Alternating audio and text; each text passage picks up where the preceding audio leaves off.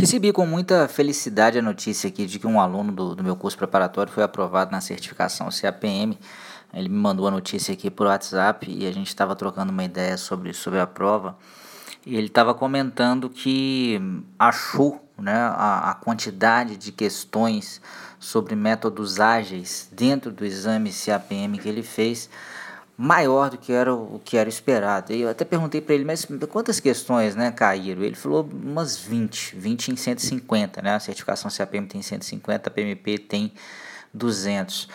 Então, uh, eu estou gravando esse áudio agora que a gente está fazendo esses áudios mais uh, uh, frequentes, né? Mais para compartilhar isso com você, para ficar atento nisso aí. A gente ainda não tem assim uma clareza, né? Assim definitiva sobre uma presença mais maciça dos métodos ágeis ou não, ou dentro dos exames, assim, porque pode ter sido um caso isolado.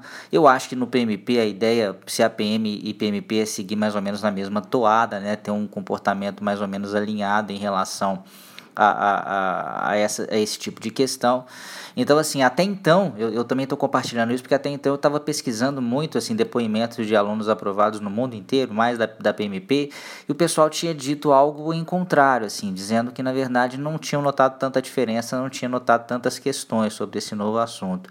Mas agora, ainda que seja um caso só e possa ser um caso esporádico, Acho bom aí vocês ficarem atentos, quem pretende fazer essas duas provas, eh, se ligarem também e aprender pelo menos a base, pelo menos aquilo que está no PMBOK, né, sobre métodos ágeis. Eu, dentro do meu curso, a gente já trata isso, porque eu acho que não dá para não saber.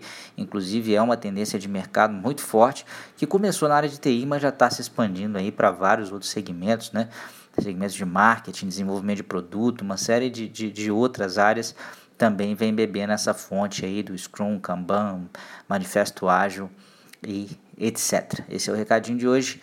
Espero que você tenha gostado. Convidar você também para me seguir lá no Instagram, tá? É, é, esse assunto também surgiu porque uma pessoa me perguntou sobre a frequência de questões é, de métodos ágeis é, nesses exames lá no Instagram. Meu perfil lá é Andriele Ribeiro, né? E a gente também está postando muita coisa legal lá. Grande abraço. Tchau, tchau.